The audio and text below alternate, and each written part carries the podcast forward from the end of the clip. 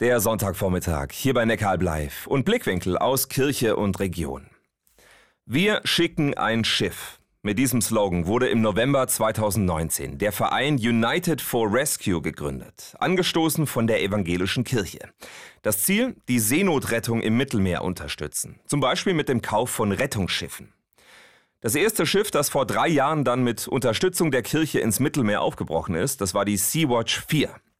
Wir fragen zum heutigen Tag der Seenotretter nach. Was ist aus dem kirchlichen Rettungsschiff geworden? Thies Gundlach von United for Rescue. Das gibt es nach wie vor. Es hat jetzt einen anderen Namen, nämlich SOS Humanity, aber es ist innerhalb der Szene der Seenotretter weitergegeben worden. Mhm. Und insofern ist das Kirchenschiff in Anführungsstrichen jetzt SOS Humanity, aber da wir noch zwei andere Bündnispartnerschiffe haben, ist das jetzt sozusagen eins von dreien und wir freuen uns, dass wir so viele Unterstützung leisten können. Mhm. Wie viele Menschen konnten denn durch Ihre Schiffe im Mittelmeer gerettet werden? Also zum Beispiel durch die Humanity? Die hat über 5600 Menschen gerettet. Mhm. Und das andere Schiff, das noch nicht ganz so lange im Einsatz ist, hat 3000 Menschen gerettet. Also das ist schon so, dass wir da sehr glücklich sind, dass uns das gelingt. Mhm. Jetzt gibt es ja auch noch ein drittes Schiff, die Sea-Watch 5. Die wird wohl im Laufe des Jahres zum ersten Rettungseinsatz auslaufen. Ihr Bündnis unterstützt die private Seenotrettung mit etwa 1,2 Millionen Euro im Jahr. Alles aus Spenden.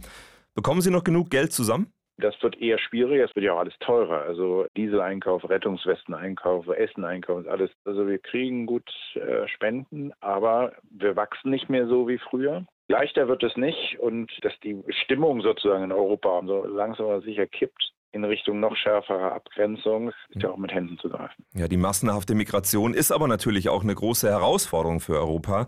Letztes Jahr sind schätzungsweise 150.000 Menschen über das Mittelmeer nach Europa geflohen. Dieses Jahr werden die Zahlen wohl noch mal deutlich steigen.